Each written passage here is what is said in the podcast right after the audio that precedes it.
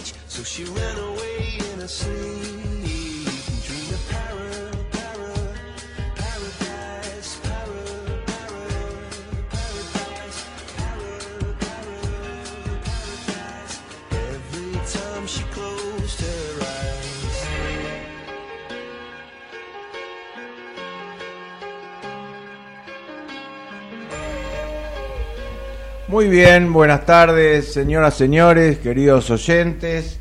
Acá estamos con nuestro programa 362, con algunas ausencias y alguna presencia estelar. ¿eh? Las ausencias del escribano Oscar Cesaretti, no sabemos dónde estará, en qué vericueto estará. Eh, bueno, felicitas, no sé si hoy venía o no venía, creo que se había excusado, esperemos que pueda venir. Y como siempre, Federico Politi, nuestro productor, nuestro operador Gerardo Subirana, y acá estamos en esto que se llama El Tercer Ojo.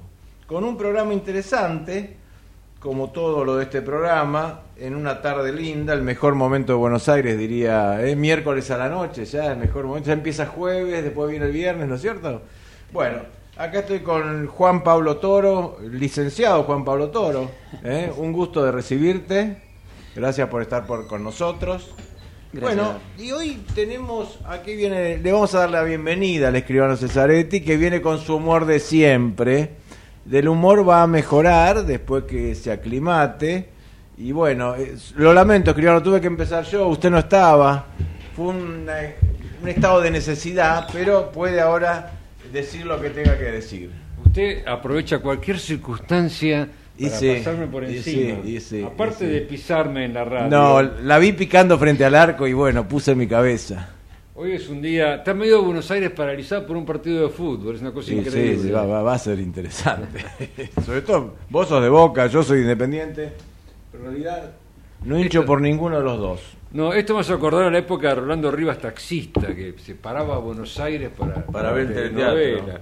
Bueno, hoy estamos en el programa 362.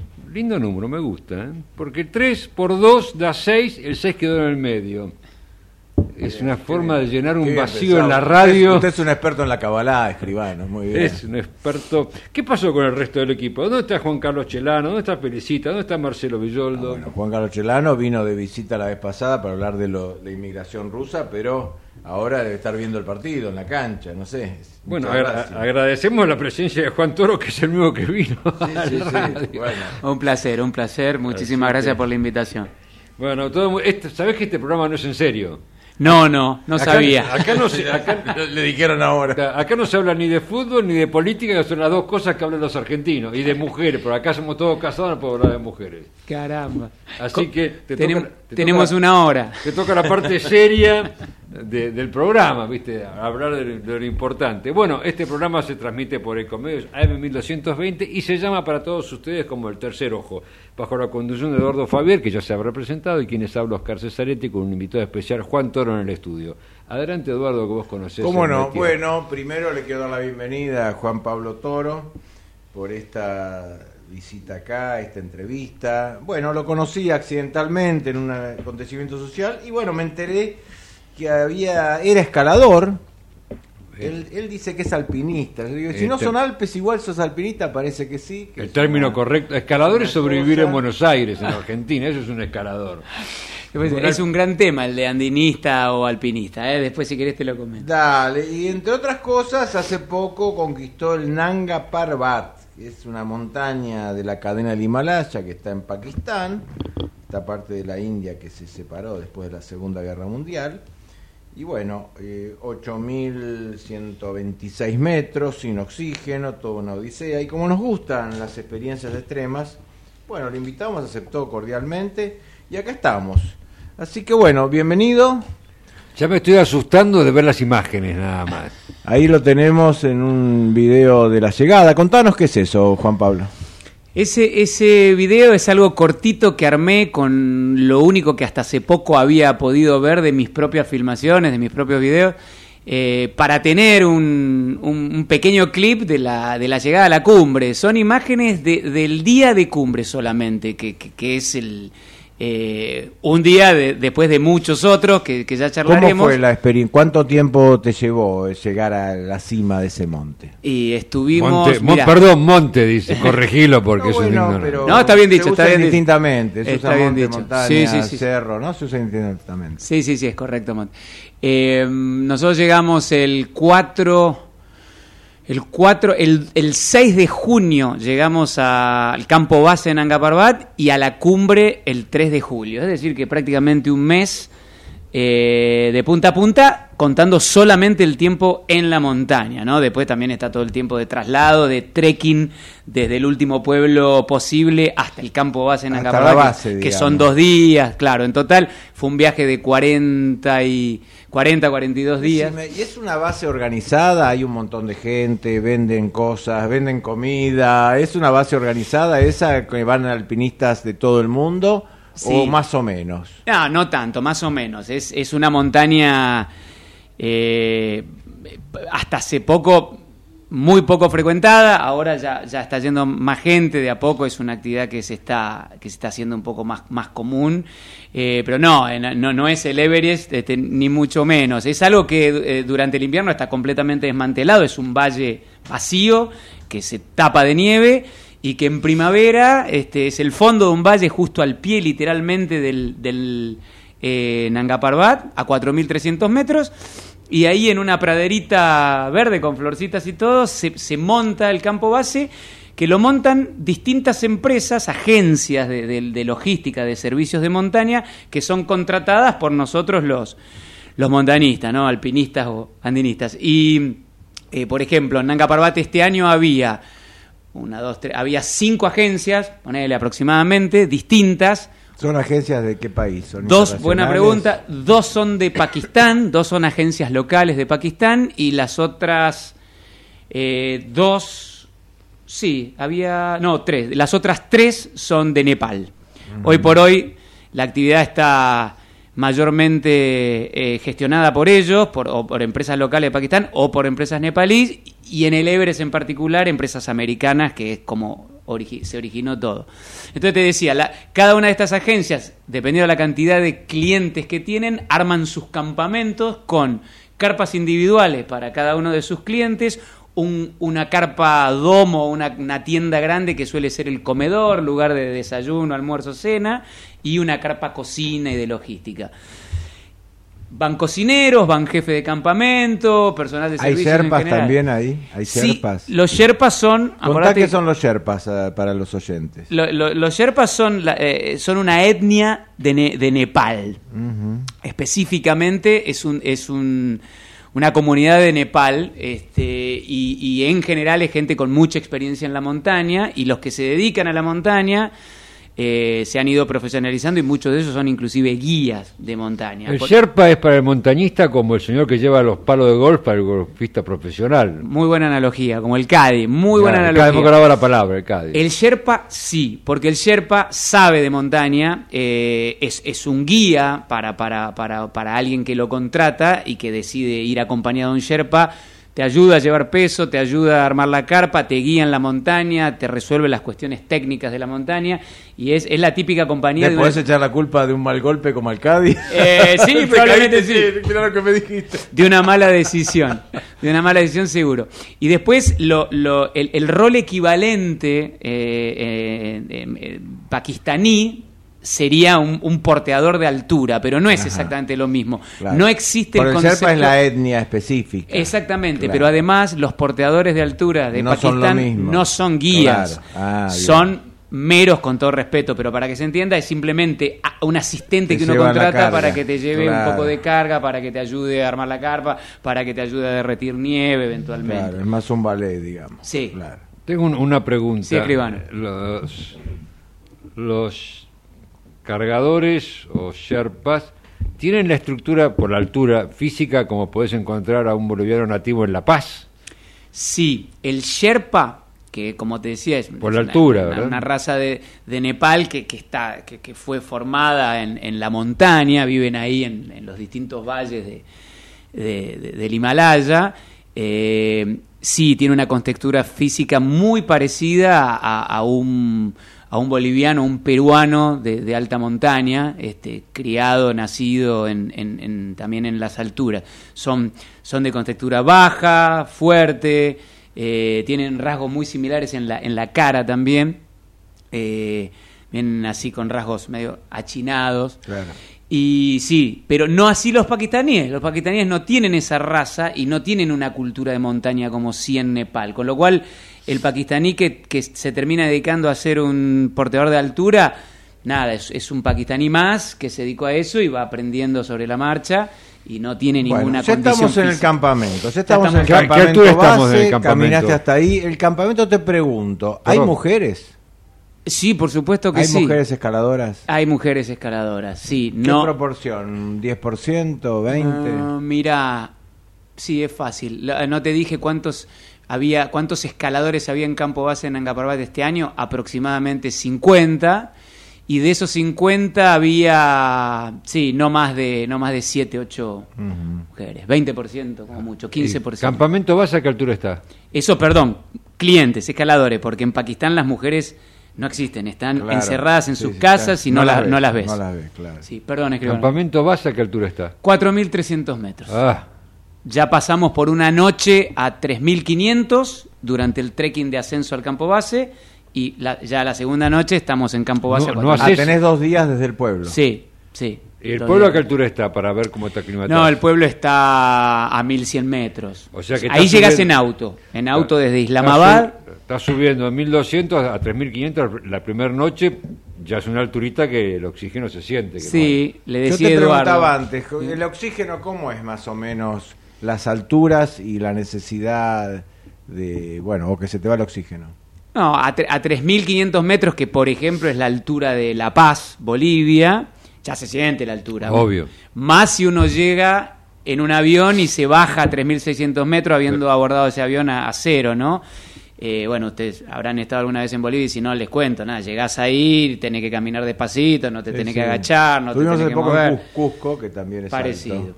Vos sabés que los aviones de aerolíneas cuando aterrizan en La Paz, que el aeropuerto está más alto que la ciudad. El alto, a 4.000 y alto, sí. le modifican las cámaras de por la ma- la- para que vayan, no caigan las máscaras. Sí, Si no caen las máscaras. Si no caerían las máscaras por despresurización. Sí, y así que a 3.500 metros eh, ya se empieza a sentir la altura, por más que cuando uno va caminando de 1.500 a 3.500 no es lo mismo, eh, este, se siente, se siente en algún aspecto, para los que estamos acostumbrados por ahí no, pero cualquier persona lo sentiría un poquito en la cabeza, alguna pequeña sensación, nada grave.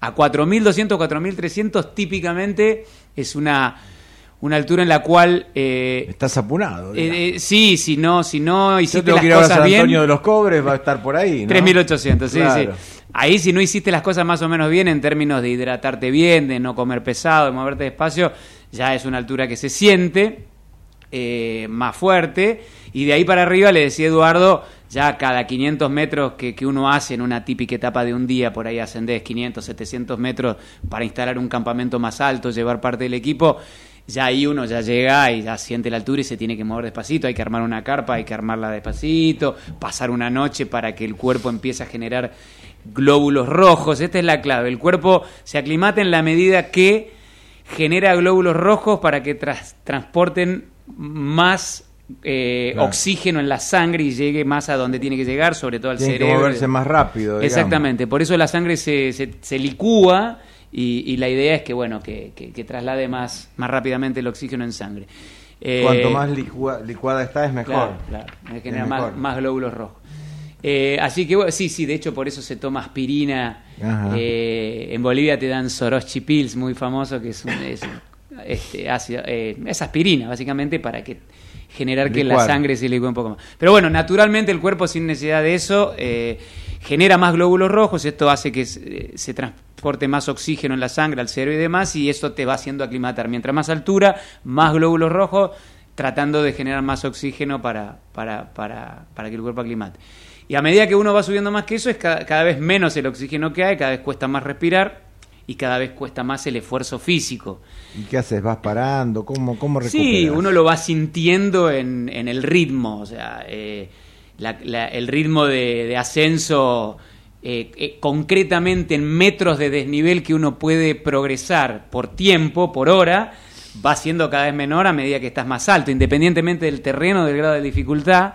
Uno, uno va ascendiendo eh, cada vez más lento y esto es porque cada vez hay menos aire y cada vez cuesta más, cada vez te agitas más, las pulsaciones están más, más altas, así Yo que vas vi- parando. En el video te vi que ascendieron sin oxígeno. Sí, nosotros hicimos toda la montaña sin oxígeno, hasta la cumbre. El Vos- resto de tus compañeros que estaban ahí, o de los otros grupos. De mis compañeros que No, eran- no, de los, de los presentes, de los 50 andinistas, Ah, montañistas. no, eh, sí, perfecto, buena pregunta. No, la gran mayoría sube con oxígeno eh, en expediciones un poco más comerciales, con sherpas y con oxígeno. Eh, el oxígeno se empieza a utilizar a partir de los 7000 metros aproximadamente, o ya sabe, ya salen de campo 3, eh, me adelanto, me, me adelanto un par de campamentos. Campo 3 está a 6800 metros, la gente que va a la cumbre con oxígeno sale de ese campamento ya con oxígeno y va hasta la cumbre con oxígeno y vuelve. ¿De campo 3 es un día de camino? Sí, son como, aún con oxígeno son como 15, 17 horas más o menos hasta la cumbre y vuelta, así que es un día de Porque 24 en la cumbre horas. no te puedes quedar. Ah, te quedas un rato si estás con oxígeno, pero bueno, ahí el tiempo ¿Y tratás de llegar a mediodía, a una hora apacible? ¿Se calcula eso? Sí, sí, sí, es muy importante. cumbre a la noche, debe ser una cosa horrible. No, no, es muy, eh, es muy importante. eh, siempre se apunta a llegar a la cumbre en horas de la mañana, en las primeras horas de la mañana. Primero porque es cuando las condiciones de, de- de- de- de- de la nieve, de la montaña en general, eh, son más estables. Entonces el riesgo de avalancha, de desprendimiento de piedras y demás es menor.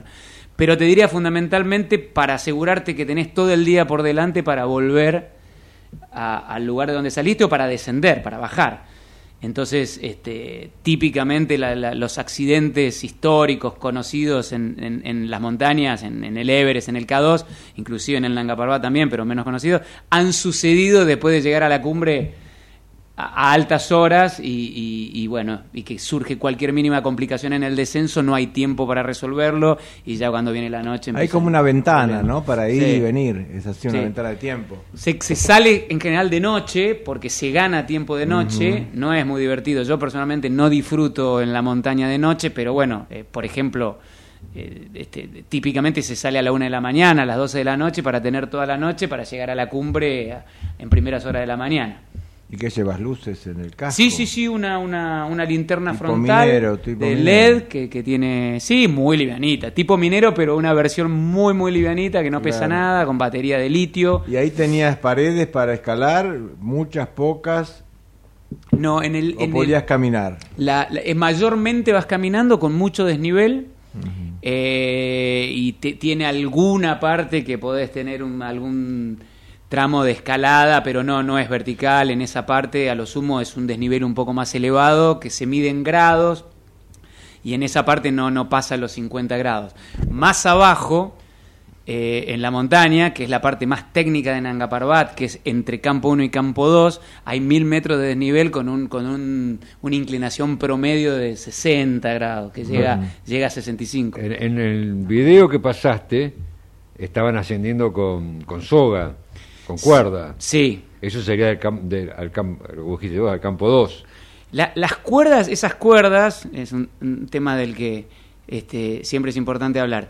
Eh, son cuerdas fijas, se llaman. La cuerda fija en los 8000, que típicamente se usan en los 8000, en, en otras montañas no se usan tanto, son cuerdas que se instalan, que la- en general la- las instala un equipo. Ya que- están puestas. Sí, pero se, se instala en cada temporada. O sea, es como una pasarela que te ponen para. Exactamente. Y se ponen en las partes más, más técnicas o de mayor exposición a una caída. Como cuando haces esquí hay un precipicio y te pusieron Claro, una bueno, ahí para que no te vayas. Este, entonces uno se vincula a esa cuerda de seguridad, en realidad sería, y, y todo el ascenso estás vinculado a la cuerda, hay una maniobra de seguridad para desvincularte y volverte a vincular donde tengas algún anclaje intermedio y demás. Pero bueno, en definitiva estás siempre vinculado a una cuerda con un dispositivo que se llama Yumar que te permite deslizar hacia arriba en la cuerda, pero n- si vos te colgás sobre ese dispositivo, No no, va- vas hacia abajo y quedás colgado de la cuerda. ¿Puedo Entonces, hacer otro, otro comentario, doctor Sí. Fabier? Veo que está, usted es un experto en este tema. Estoy casado con una ah, escaladora, pero ¿cómo? Las que escalan, escalan sin clavar con los zapatos de las zapatillas de gato. esca- escalada en roca. Escalada en roca. Sí. Escalada en roca. Entonces estábamos en China, en Pekín, y había un lugar vendían abierto, vendían las cuerdas, todo. Me dice, no, jamás compraron nada chino, tiene que ser inglés o alemán, todas las cuerdas, la seguridad. Bueno, todo un escándalo. Y dije, bueno, mira qué linda. Digo, no, digo, chino no confiar. Era así. Claro. ¿Y la y pregunta cuál es? La pregunta era, si el material, pregunta? hay pregunta. El material es muy, muy caro, tengo entendido, todas las cuerdas y los, y los arneses y la seguridad. ¿Y sigue siendo los chinos mala calidad o ya los chinos? No, no, 20 años no. atrás, ¿eh? No, hoy, hoy por hoy, por ejemplo, la, la principal marca de, de- de- de carpas que está presente en todos los 8000, en Aconcagua, donde quieras, pero casi te diría eh, monopolio, eh, es China. No la nombro, pues no sé si la puedo nombrar, pero No sé, acá. Kailas. Kailas es una marca china que está presente acá en el mercado argentino y te- las carpas Kailas eh, eh, coparon completamente el mercado. Todos los 8000 de Himalaya están armados Contame, con, ¿cómo con carpas es Kailas. el cursus honorum de alguien que empieza a escalar desde que va a una parecita a trepar hasta que termina aquí en los 8000 metros? Hay distintos cerros, distintas alturas, distintas experiencias. En Argentina, por ejemplo, si uno quiere empezar, ¿por dónde empezaría? Eh. ¿Qué sería lo más fácil y lo más difícil acá? ¿Qué nos puedes decir de eso? No, de- típicamente un, un- un comienzo muy habitual, de hecho fue mi caso, más allá de que uno, uno seguramente empieza tomándole el gusto a, a- a partir de subir algún cerrito en Córdoba, en Tucumán o en Salta, algo, un trekking, ¿no? Normalmente a uno le gusta una, una experiencia de trekking y se empieza a interesar un poco en, en- en el tema. Pero una, una buena primera experiencia es, por ejemplo, el volcán Lanín, en una montaña de 3.700 metros, que tiene la, di- la- la particularidad de tener un lindo desnivel, porque arranca desde los mil y pico, entonces son 2.000 metros de nivel, y con lo cual hay una noche intermedia, se suben dos días, pero además presenta condiciones muy similares a, a- a la alta montaña, sin serlo. Por ejemplo, tenés, tenés este, nieve, normalmente el volcán Lanín, lo habrán visto, está nevado, Sí. entonces usas grampones, puedes tener una- un, un pioleto piqueta de apoyo, puedes tener tramos en, en los que sea necesario usar una cuerda, puede haber vientos interesantes, entonces te, te presenta bueno, condiciones, bueno, claro. claro. Y si no, bueno, te decía, en, Men- en Mendoza tenés muchísimas montañas por las cuales empezar, en el Cordón del Plata y muy cerquita de Mendoza, en, el, en la zona de Vallecitos tenés montañas de 4.000, 4.500 y... ¿Y la más difícil nuestra cuál es?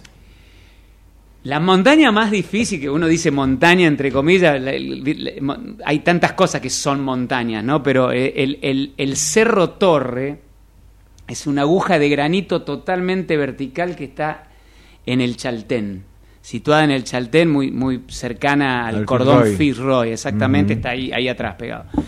Y el Cerro Torre es un emblema argentino para los principales, ahí sí escaladores, ¿no? No, no, no es una alpinistas. pared que hay que subir la pared. Exactamente, y es extremadamente técnico y lo, lo, lo viene a subir gente muy calificada y muy conocida, lo- los Messis, ni siquiera los Messi, porque Messi es argentino, ¿no? Los, los, este, los tipos más, más conocidos y más famosos del mundo en la escalada más técnica posible se mueren por escalar el Cerro Torre y no hay otra cosa parecida. ¿Qué tal es el Fitzroy para escalar? Parecido al Cerro Torre, pero realmente tiene menos dificultad. El, to- el Torre, para empezar, está más cerca del campo de hielo, más cerca de la cordillera, es, es más frío, es más vertical, es más liso. Bueno, el Firroy es hermoso. Yo estuve, hice un intento al Firroy, no, no llegamos a la cumbre, así que lo tengo ahí pendiente, pero llegamos bastante alto.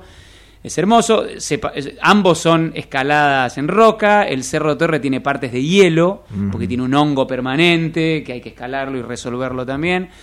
El Firroy no tanto, es una escalada más en, ¿En roca. qué momento decidís abortar una subida? Y por ejemplo el Firroy, te doy, te doy como ejemplo. ¿Qué Eh, motivo puede haber?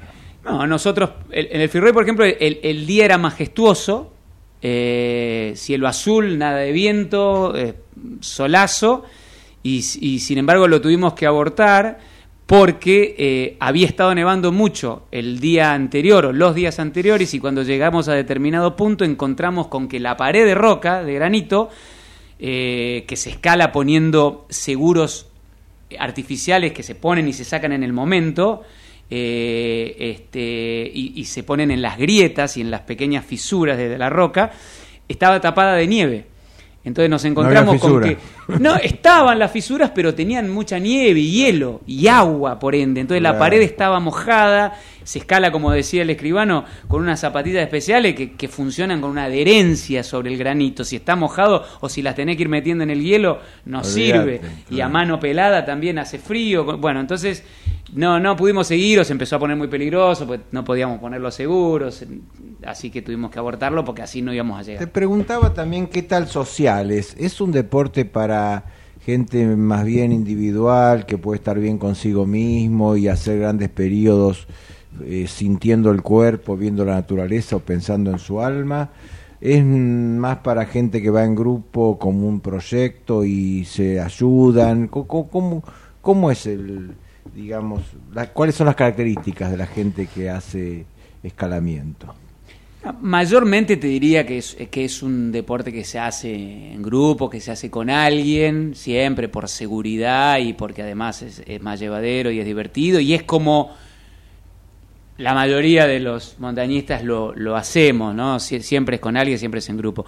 Pero hay eh, montañistas y escaladores que les gusta hacer cosas individualmente, por supuesto que hay, eh, y que encaran desafíos solos este, y en condiciones extremas, pero te estoy hablando de, de, de- de muy, muy, muy pocas Decime, personas. y en el top ten hay gente de todos los países, por ejemplo en el campamento tuyo base, Sí. más o menos había gente, eran más europeos, eran más norteamericanos, de otros países. Ah. ¿Cómo fue tu, tu impresión? Muy buena esa. Eh, mirá, para que te des una idea lo, que fue en- eh, estar ahí. En el mismo momento que yo estaba en, en en, campo base o en alguna etapa, no importa, yo estuve un mes en Nanga Parbat, ¿no? Entonces, en el mismo momento que yo estuve en, en en algún momento estuvo también y me crucé con Nimsdai, que es el famoso Sherpa nepalí que escaló los 14 8000 en un año, este, configurando el primer, el, la primera, el primer ser humano en la historia en hacerlo en un año, con oxígeno por supuesto, porque si no es imposible hacerlo todo en un año, y tardó unos siete meses. Él estaba ahí porque a partir de esa experiencia, que fue, no me acuerdo si lo hizo en 2000, no me acuerdo, no me acuerdo en qué año lo hizo. Bueno, él armó una empresa que se llama Elite Expedition, que es una empresa nepalí de servicio de montaña, y estaba ahí con algunos clientes. Así que yo ya lo conocía, lo había conocido en Aconcagua, este, y estuve con él ahí. Después estaba en el mismo momento Cristina Arila, que es la noruega, que acaba de romperle el récord a este mismo Mirá, eh. Nimsdai, porque es la, es la primera mujer que hace los 14 8000 en, en, en un año, pero además lo hizo en tres meses, con lo cual Ah. es la persona en la historia del mundo que, que la hizo en menos tiempo. Y a Cristín yo ya la conocía del año pasado, con lo cual me la encontré de nuevo. Mirá, los dos son los dos alpinistas del momento, Claro, te guste o no lo que hacen, top, ¿no? claro. Pero, pero son, y ahí tengo una noruega y un. Después estaba una suiza que completó los 14 8000 con oxígeno. eh, ahora estaba eh, que es Sophie Levaud, estaba Viridiana Álvarez, que es una mexicana, también tuve el gusto de conocer y de charlar, que es, es la primera americana, primera mujer americana en hacer los 14 8000, no en un año por supuesto, sino en hacerlos. Y estaba también ahí, la conocí. Y después había un turco que es muy famoso, que completó, completó los 14 8000 también en ese momento. Uno de los italianos que, está- que estaba conmigo ya hizo dos 8000 y es muy conocido, tipo con sponsor, todo. Con lo cual estaba la elite. Decime, ¿los 8000 están ahí en Himalaya o hay otros lugares? No, están todos ahí, repartidos cerquita. entre Pakistán. Pakistán tiene 5 8000, el K2 y el Nanga Parbat son los dos más conocidos, puede estar eh, otros. En Nepal hay, nunca me acuerdo si son 4 o 5. no, creo que son, sí, bueno, en Nepal está el Everest, este, Napurna y, y otros tantos más eh, muy famosos. Y en China hay eh, yo creo que tres por lo menos, el Shisapagma, el Choyo, nunca me acuerdo los nombres de todos, pero entre China, Nepal y Pakistán están los 14 8000. ¿Puedo dar lugar a mi lado femenino? A ver, No me mire con cara de asombro, Fabián. Por favor. Por favor. North Face, Ansilta o Patagonia.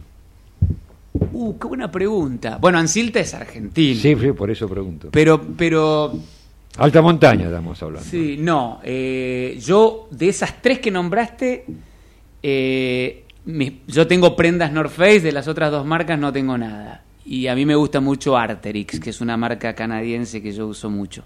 Estamos hablando de las camperas. Él, él subía con North Face. Sí. Ansilta es una marca nacional, muy, acá muy prestigiosa. Importante, muy prestigiosa, de muy buena calidad. Realmente. Y Patagonia es más de moda también, es un montaña, pero me parece que más, más, más de moda que. Usted las usa para esquí, escribano, no para subir. Bueno, pero yo la vi y le hago la pregunta. El No, Pa- Patagonia es legendaria, tiene esta, este, Yvonne Chunar, que es el dueño, es un visionario, este tipo que ha hecho cosas muy sustentables y... Sí, sí, es otra, es otra versión diferente. Otra cosa, tiene ropa realmente muy buena y muy técnica, pero, pero bueno, no, yo, por ahí es más difícil de conseguir.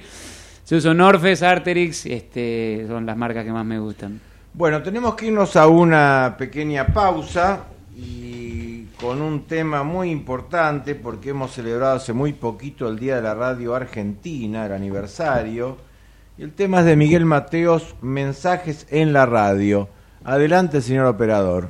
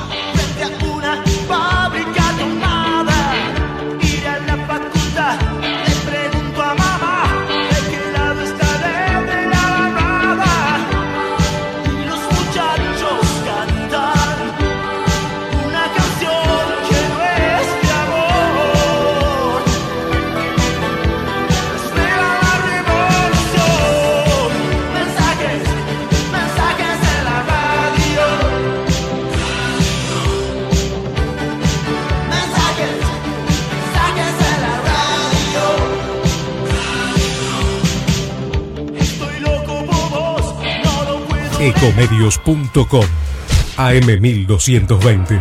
Estamos con vos. Estamos en vos. American and Merit Hoteles. Primera cadena hotelera argentina. 3, 4 y 5 estrellas. Más de 20 destinos de Argentina y el Cono Sur. Aprovecha el código promocional Puro Branding con el 10% de descuento para los hoteles American Córdoba Park, American Executive Córdoba, American Buenos Aires Park, Merit San Telmo y American Executive Mendoza Hotel hasta fin de año. No válido para fines de semana largos. American and Merit Hoteles. Informate en ecomedios.com. Seguinos en TikTok, arroba ecomedios 1220. El tercer ojo, un programa hecho por profesionales que no buscan cambiar el mundo, sino solamente encontrar su sentido. Muy bien, nuevamente en el tercer ojo. Y ahora sí, nuestro homenaje a la radio argentina, ese 27 de agosto de 1920, con un programa desde una terraza, acá cerquita, ¿eh? porque era la terraza del Teatro Coliseo, acá en Libertad. Este primer programa extraordinario. Y tenemos una perlita de homenaje para nuestros oyentes, que es un trozo de esa transmisión nos vamos a poner auriculares, lo invitamos a ponerse auriculares a Juan, a ver qué escuchamos de esto. Adelante, señor operador.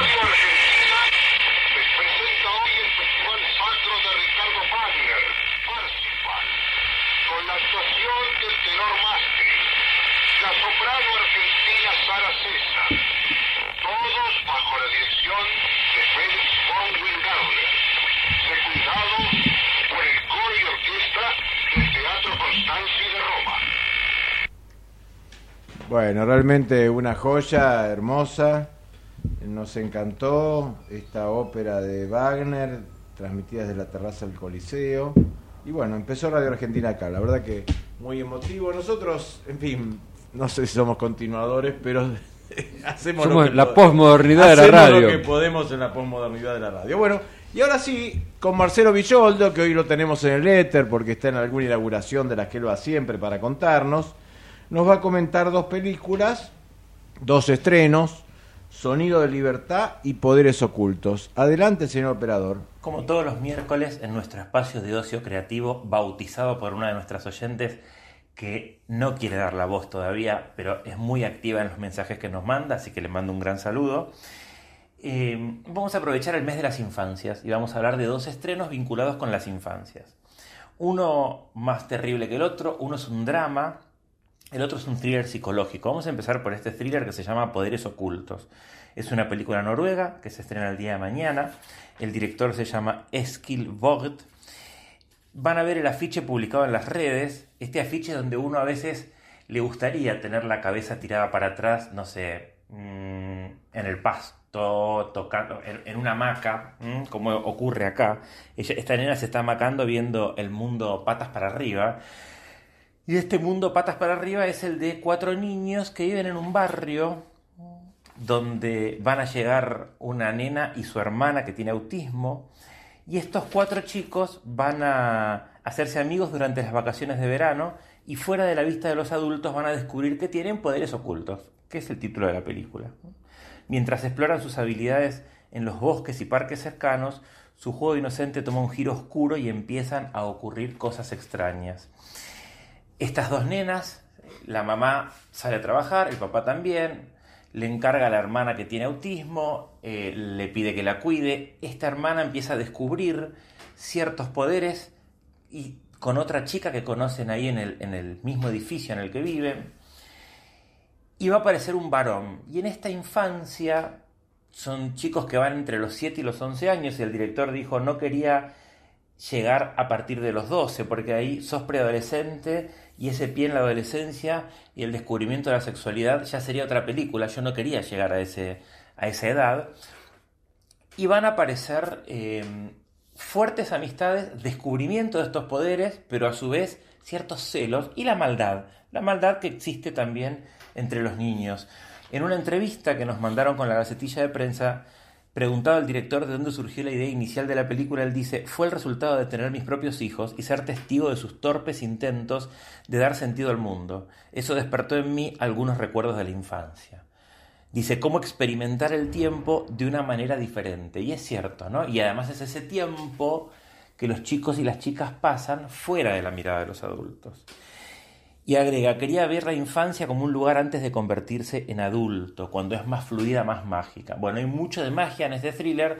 Disfrútenlo. Aquellos que les gustan Stephen King, por ejemplo, van a disfrutar leer sus libros y ver las películas que se llevaron al cine con sus libros. Van a, a disfrutar enormemente esta película. Y yo les decía que esta es la más liviana de las dos. ¿Por qué? Porque la otra que traemos para hablar, que es muy fuerte, se llama Sonido de Libertad. Acá estamos de la mano del director mexicano Alejandro Monteverde. Y este es un hecho real llevado al cine, es la verdadera historia de un agente federal, Tim Ballard, un ex agente del Departamento de Seguridad Nacional de Estados Unidos.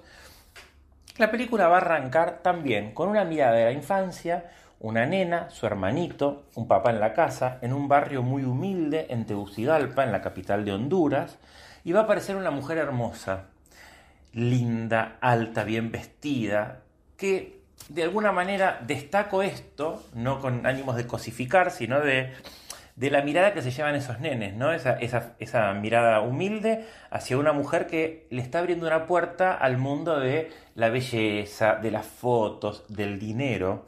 Y el padre compra ese mundo y dejan que la nena, y cuando ella descubre a ese nene ahí, que tiene una mirada muy linda también, y un perfil que daría no sabemos qué, pero podemos intuirlo, se lo lleva, le pide al padre que al día siguiente lo lleve a los dos en una dirección donde le van a sacar fotos y le pide que vuelva a la tarde. El padre cuando vuelve a la tarde, esos chicos ya no están más ahí. Y esas fotos son unas fotos provocativas y esos nenes van a empezar, van a quedar atrapados en una red internacional de tráfico humano y de pedofilia. Vamos a pasar por distintos países de Latinoamérica, esto va a ir por México, por Colombia. Vamos a terminar en California y ahí en California, en, Calexico, en Estados Unidos, eh, va a aparecer este agente, van a atrapar a, un, a uno de los adultos de esta red de trata, se va a poner contento, pero le van a decir, bueno, lograste atrapar a un adulto, pero a los pedófilos y a los niños, él, casado, con cinco hijos, le empieza a, este, a resonar esto en la cabeza, ¿no? Como diciendo, me gustaría, con, lo que implica además su trabajo, ¿no? Y con lo que implica eh, lo, lo fuerte y lo que emocionalmente lo deja ese trabajo, bueno, se pone como objetivo tratar de, de rescatar a alguno de estos niños, rescata a este nene del comienzo de la película, él le dice que tiene una hermana, y entonces la película va a desandar en la búsqueda de esa hermana, va a terminar metiendo, eh, en el medio vamos a ver cómo este sistema tienen carpetas donde están esos niños con los eh, países de origen, con las edades eh, de esos niños, con fotos subidas de tono, por supuesto. Em, y bueno, el, el desafío y lo que va a ser la- el hilo conductor de la película va a ser tratar de rescatar a esa hermana, ¿m? que aún está cautiva, que está en la selva colombiana, y él va a arriesgar su vida para liberarla de un destino peor que el de la muerte. Les recomiendo no solo que vayan a ver la película, que también se estrena mañana, sino que quédense hasta el final, hasta el final final, por el mensaje que les va a dar la película. Y como siempre, eh, no hay dos sin tres, tenemos una tercera recomendación, pero esta recomendación es más general. ¿Por qué? Porque llega la vigésimo tercera, el vigésimo tercer Festival de Cine Alemán, o la vigésima tercera edición del Festival de Cine Alemán, que desde comienzo del siglo venimos disfrutando. Ya hace unos años este festival se viene haciendo en Cinépolis, en Cinépolis Recoleta. Eh, van a poder disfrutar de películas de lo más variada y esta edición va a tener dos... eh, las temporadas dan cuenta de la identidad cultural alemana a lo largo de cada temporada, ¿no? Suelen traer las películas más premiadas eh, de los últimos festivales y la selección de este año se divide en dos ejes. Por un lado, gran parte de las películas elegidas giran en torno a conflictos femeninos a partir de un programa en el que las directoras son mayoría historias sobre mujeres contadas por mujeres. Además, los jóvenes van a ocupar también un lugar destacado en esta edición y muchos de los títulos elegidos abordan problemática e intereses juveniles. Para el miércoles que viene prometo traerles novedades de los estrenos porque voy a ver dos funciones de prensa, de, dos películas de las que se van a dar. El festival arranca el 7 de septiembre hasta el 13. Las entradas ya están a la venta. Pueden entrar a cinealeman.com.ar para ver toda la programación y en cinepolis.com.ar para ya ir sacando las entradas de las películas que, que más tengan ganas de ver. Y cierro hoy la columna con algo que deberíamos velar no solamente el tercer domingo de agosto, sino a lo largo de todo el año vinculado con las infancias. En 1954 la Asamblea General de la ONU recomendó destinar un día a fomentar la fraternidad entre los niños y las niñas del mundo y promover su bienestar con actividades sociales y culturales. El objetivo del Día del Niño es recordar a la ciudadanía que los niños son el colectivo más vulnerable y el que más sufre las crisis y los problemas del mundo. Estas dos películas en parte muestran algo, ¿no? El thriller muestra más allá de lo mágico que pueden tener esos poderes, nos muestra eh, qué pasa cuando la mirada de los adultos no está. Y el otro nos muestra también qué pasa cuando la mirada de los adultos no está, pero los adultos que deberían cuidar a esos niños y esas niñas, qué pasa cuando abusan eh, de, de las posibilidades que ellos tienen y que los niños no. Bueno, nos vemos el miércoles que viene con más ocio creativo. Bueno, muchas gracias Marcelo Vicholdo por este extraordinario reporte. Sos nuestro agente 007 en aspectos de cine y arte, así que eh, bienvenido por eso. Bueno, seguimos con nuestro reportaje exclusivo a Juan Toro y ahora queríamos preguntar algo del ser humano detrás del escalador, del alpinista, andinista, un hombre tan, tan versátil en todos sus ascensos realmente con grandes hazañas. Y bueno, mm, queríamos preguntar, por ejemplo, eh, tu familia. ¿Qué familia tenés? ¿Cómo ve tu familia esto que vos hacés? Porque todo debe ser un tiempo que vos te vas, ¿no? Un tiempo que te vas y bueno, no sé si alguna vez los has llevado a algún campamento base o alguna cosa, si tenés hijos que estén en situación de ser escaladores, un poquito de eso, si nos permitís la ¿Y cómo vive? de Te vamos a seguir invadiendo, porque la próxima pregunta es ¿cómo vive tu familia tus ausencias? Claro. Qué, qué Vamos. Un Eh, colectivo de preguntas. Este, bueno, estoy casado hace 27 años No entregamos medalla por eso. con... con- No hay medalla. No hay ningún reconocimiento. No, acá todos somos sufrientes. Este, con Marina, más seis años de novio. Y tengo tres hijos, eh, una hija de 20, que ya cumple 21, otra hija de 17 que cumple 18 y mi hijo de 15, eh, el varón. Ninguno de los tres, ni mi mujer tampoco, por ahora, eh, practican ninguna disciplina o modalidad de, de- de montaña, salvo el esquí. Eh, Ah, bien, a- a- a todos nos gusta muchísimo el esquí y por ahí vamos bien. Este, no, no descarto que en algún momento, ahora este año por ahí en el verano, hemos hecho algún trekking, este año vamos al sur y seguramente haremos alguna cosa más, pero no mucho más que eso. Eh, y definitivamente las mujeres por lo menos no comparten en absoluto la vida en la montaña, la vida en carpa eh, y, y todo lo, toda la, la- la rusticidad que eso tiene y que eso implica, ¿no? Eh, así que bueno, eh, básicamente es eso, vivimos en Pilar. Pero Bien. cuando vos te vas y pasás un mes Claro. y medio en Pakistán, Sí. llega un momento que no tenés internet, salvo que tengas teléfonos satelitales, que deben ser altamente costosos. Sí, correcto.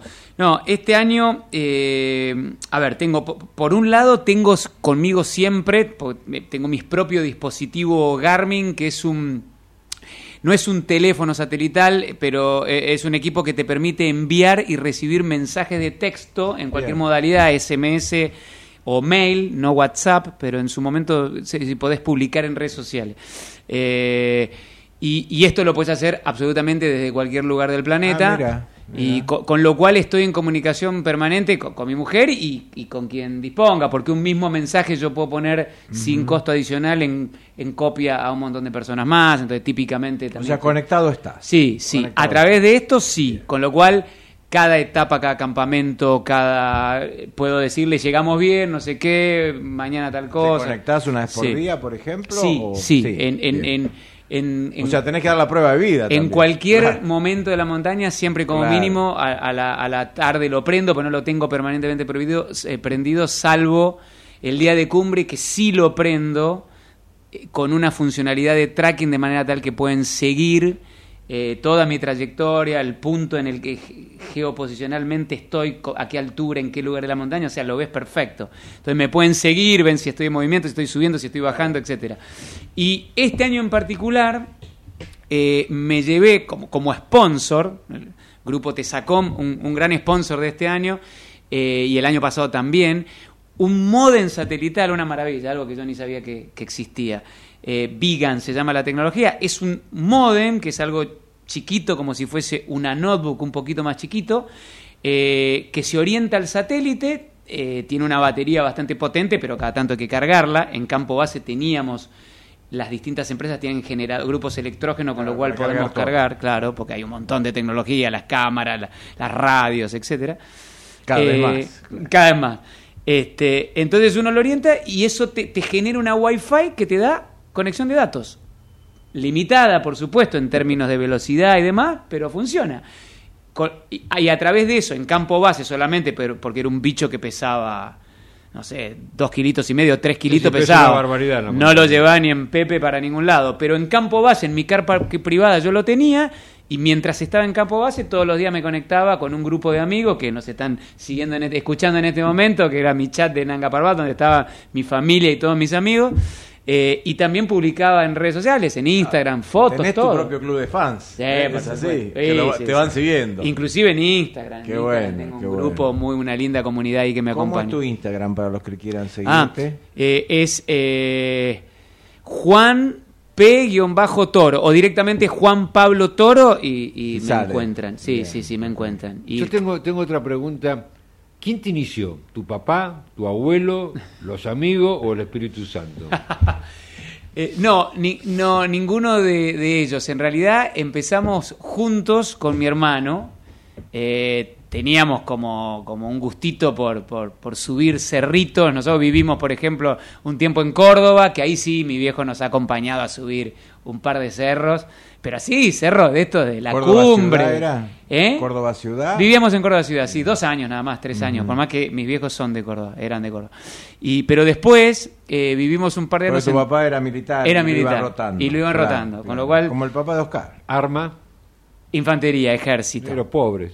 sí, sí, por Hay que ser de caballería para ser rico. Sí, mi suegro. Eh, eh. Por si nos está escuchando. este, y bueno, y mm, fuimos, eh, vivimos en Tartagal, donde también hay alguna montaña, y nos íbamos del regimiento justamente solo con el perro y, y con algo de comer que yo, y, escalábamos así sin ninguna guía, ni mucho A- a lo menos. gaucho. A, a lo gaucho algunos cerritos, cerritos de 500 metros, de ir y volver en el día o menos. Bueno, cuestión es que en algún momento dijimos, che, esto estaría bueno eh, eh, hacer alguna experiencia más. Yo vivía en el exterior y cuando volví, ya siendo más grande, tipo año 2000, una cosa así, en el 2000 creo que fue, fuimos al Lanín juntos. Y nada, no- nos encantó, no, fue, no hicimos ni cumbre, nos bajó un viento blanco, nos perdimos, un desastre con un Fue el guía. bautismo de fuego. Pero nos encantó. Claro, Y ahí dije, el gusto. vamos con esto, nos Pero, encantó. ¿dó- ¿Dónde estudias? Eh, ¿Esto? Sí. No, no, a ver, el único que estudia profesionalmente es el guía profesional, que es una carrera, depende dónde, una carrera de cuatro años, hay varias. Pero este, para subir una pared Escuela de guía. No, ¿cómo no. haces? La escuela de guías es, te otra cosa. enseñar. No, no, por supuesto, aprendés y entrenás como un deporte, pero no es que necesariamente ¿Y dónde lo estudias. No, no, no, no, no hay un lugar en particular. Vas haciendo ascensos, vas haciendo expediciones, vas aprendiendo. Después yo en particular, después de hacer varias montañas y a Concagua me entusiasmé, me empecé a, te contaba a vos que a partir de ahí ni, mi hermano me quiso seguir porque me fanaticé y ya empecé a entrenar todos los días para esto y a hacer cuatro o cinco viajes de montaña por año. Y, después de haber hecho Aconcagua me entusiasmé más todavía y ahí ya empecé a hacer como cosas más técnicas para también ir buscándole el otro lado, no solo ascender montañas altas, sino lo que vos mencionabas, escribano, también aprender escalada en roca, que yo sabía cero de escalada en roca. Entonces empecé a, con, con guías, que, me, que en un curso, dos cursos, tres cursos, y después empecé a hacer salidas de escalada en roca en el Tengo una Chaltén. pregunta acá en el chat. eh, Sí. Me dice una oyente, eh, ¿cuán costoso es esta actividad Mm. y cómo se financia? Eh, es tan costoso como ambicioso sea uno. La verdad es que acá en Argentina, con la cantidad de montañas que tenemos en el medio de la nada, en Catamarca, en Salta, en Mendoza inclusive, y lo barato que son los permisos para subirla, te diría, irrisorio, la verdad es que con un vehículo más o menos y, y- y muy poco podés pasarte la vida subiendo montañas, esa es la verdad. Ahora, Cuando eh, vas a un lugar así top como estos que fuiste, ¿tenés un gasto básico? ¿Tenés Sí. sponsores? ¿Hay empresas que te, te pueden financiar, te pueden sponsorear? Sí, ¿Cómo pero es hacen muy los difícil. escaladores? ¿Hay premios, por ejemplo, el que sube, alguien le da un premio No, como el no, golf, no. que Una palmadita. La, No. chaqueta verde. No, no, la única forma de hacer algo de dinero ya, ya te diría que para recuperar lo, lo que uno gasta, no, no, no para vivir de, de eso, son los sponsors. Eh, pero bueno, digamos, lo- los grandes los andinistas italianos, por ejemplo, alpinistas italianos, que es una actividad muy reconocida en Italia, que tiene mucha trascendencia y eh, este, los tipos están en los medios y tienen sponsor, eso sí tienen sponsor y por ahí terminan ¿Los cubriendo. sponsors son de cualquier cosa o Sí. son eh, cosas vinculadas, por ejemplo, No. ropa? No, No, no. de cualquier cosa. Digamos, lo- los, los grandes escaladores del Sí, mundo, sí, por cosa. ahí North Face, este. Patagonia eh, y otras marcas eh, sponsorean eh, grandes alpinistas con contratos importantes como los de cualquier sí, de deportista, ¿no? Pero estamos hablando de, de- de cinco personas O sea, en el mundo. ¿no? el país que lo tiene más desarrollado, ¿te parece que puede ser Italia? Uno de los que Sí, Europa tiene? definitivamente. Definitivamente el, el- el montañismo este, internacional, la elite del montañismo internacional está en Europa, está en Italia. este, Austria será también, eh. Sí, un poquito, te diría que Italia, los polacos, bueno, tienen una trayectoria de, de- de- de montañismo enorme, han, han conquistado montañas acá en Argentina, hay un montón de rutas que son polacas, otras italianas, en, en Himalayas, un montón de ascensos italianos también, eh, algunos alemanes, pero básicamente italiano, algún francés también. Bueno, tenemos que empezar Una a so- irnos, la sí. última pregunta nada más. ¿Cuál es la cara más difícil de ascender de la Concagua? Sé que está la ruta norte, la ruta, hay varias rutas, Ah. pero no tengo ni idea. Sí, tiene tres rutas bien conocidas. La normal, eh, Que que es básicamente caminando. El glaciar de los polacos, que yo también la subí, hice dos ascensos a Concagua. Glaciar de los polacos, que ya es más técnica, los últimos mil metros son escalada en hielo por un glaciar. Y la famosa cara sur de la Concagua, que es justamente es la cara que se ve desde la ruta este cuando uno exactamente de la ruta cuando uno se asoma la, la cara que ve eh, es la cara sur y esa es una pared vertical Bueno, las dos últimas. Sí. Primero, tu próxima montaña. mi próxima montaña mi próxima montaña que sería la semana que viene pero lo postergué porque hay mucho viento así que va a ser en 15 días es el volcán Yuyayaco en Salta es el famoso volcán donde encontraron la- las momia. momias incas Ah, mira. que están exhibidas ahí en, en, En Salta en- Ciudad, en ¿no? el Museo de Salta Ciudad y mi amigo Cristian Vitri detrás de todo eso. Y bueno, es un volcán de 6.800 metros este, con una ruta similar Bueno, a la, la última. Sí. Para alguien que le interese esta actividad, ¿qué atributos de personalidad debería tener? eh? Pues yo creo que debe haber algún componente de personalidad para poder seguir, ¿no?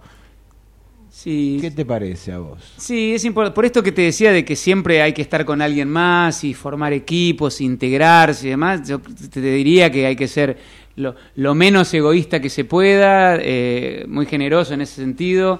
Tenés que tener un, un muy buen humor, ser muy optimista. Yo lo soy en extremo y es importante. Eso no quiere decir ser loco ni nada, puede ser conservador, pero siempre optimista, eso es importante, pues la verdad que la montaña es hostil y todo el tiempo vas a encontrar motivos para no estar ahí. Entonces te tiene que gustar, así que tenés que, tenés que ser positivo. Eh, entusiasta, muy, muy automotivado. Bien, bueno, se nos va el tiempo y nos echan. Mil gracias Juan Pablo Toro por esto. Después que escales alguna otra montaña, volvés porque nos interesó muchísimo. Estamos midiendo el rating buenísimo. Nos vamos con La Masa de Mercedes Sosa de la película Sonido de Libertad. Adelante, señor operador. Buenas tardes, noches para todos. Buena cena. En la locura de la garganta del sinsonte. Si no creyera que en el